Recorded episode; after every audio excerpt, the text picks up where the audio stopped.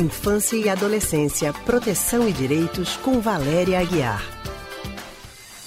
Valéria Aguiar, que é psicóloga e psicanalista do Centro de Pesquisa em Psicanálise e Linguagem, o CPPL. Valéria, boa tarde para você. Boa tarde, Alexandra. Boa tarde a todos os ouvintes. Valéria, boa tarde para você. As aulas estão quase voltando e lá vem a cobrança dos pais e das mães pelo desempenho escolar dos filhos. Às vezes, essa pressão se torna estressante tanto para os responsáveis quanto para crianças e adolescentes. E aí vem a nossa pergunta para você, Valéria. É possível desenvolver uma relação saudável entre pais e filhos para estimular as crianças a estudar sem atrapalhar esse bom relacionamento? Se sim, como fazer isso? Pois é, não é? essa é uma questão importante, porque no mundo atual há uma expectativa crescente de que as crianças possam ter um bom desempenho para garantir um sucesso futuro. Ou seja, para ganhar um lugar, para conquistar um lugar no mundo competitivo. E aí, essa exigência essa expectativa se coloca para os pais.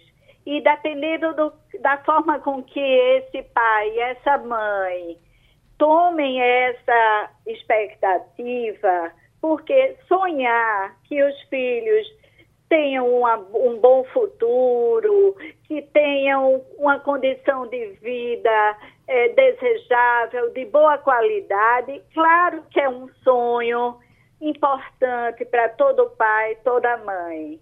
Mas a gente está, na atualidade, com uma situação onde, até para as crianças pequenininhas, essa exigência já chega. Ou seja, se puder, antes dos três anos, já se apropriar das letrinhas amiguinhas, já é esperado e já é motivo de de satisfação.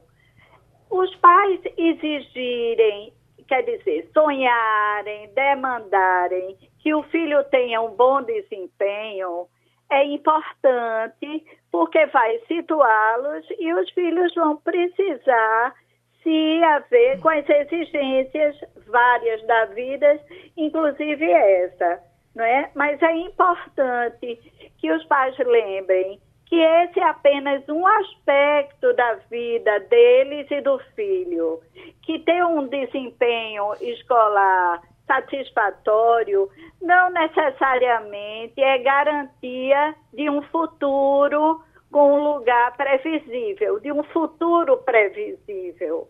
Porque tem aspectos que dizem respeito à pessoa do filho, não é? as questões do, da sua forma de estar na escola, do seu relacionamento com os pares, da sua relação com o conjunto de professores, da, dos seus gostos, das suas dificuldades, que é importante que os pais possam olhar para esse filho considerando o conjunto de, de aspectos e, e de, de elementos no contexto da vida escolar. Qual é o lugar que o estudo tem ainda para aquele filho, que pode não ser um lugar de uma apropriação mais madura, ele pode estar numa condição de demandar que os pais fiquem acompanhando mais de perto. Mas assim, minha gente, é, estresse pode acontecer. Sempre há uma tensão nessa demanda e na forma com que cada filho vai ou não se situar frente a essa demanda, essas expectativas. Mas quando há uma situação de um grande estresse, onde essa exigência toma o lugar do que os pais podiam estar tá entendendo de como é que o filho está, que etapa é aquela, porque ele está com tanta dificuldade. É, e aí essas situações acabam que leva a uma situação de um sofrimento psíquico, de sofrimento, de tensões, de estresse nas relações entre pais e filhos.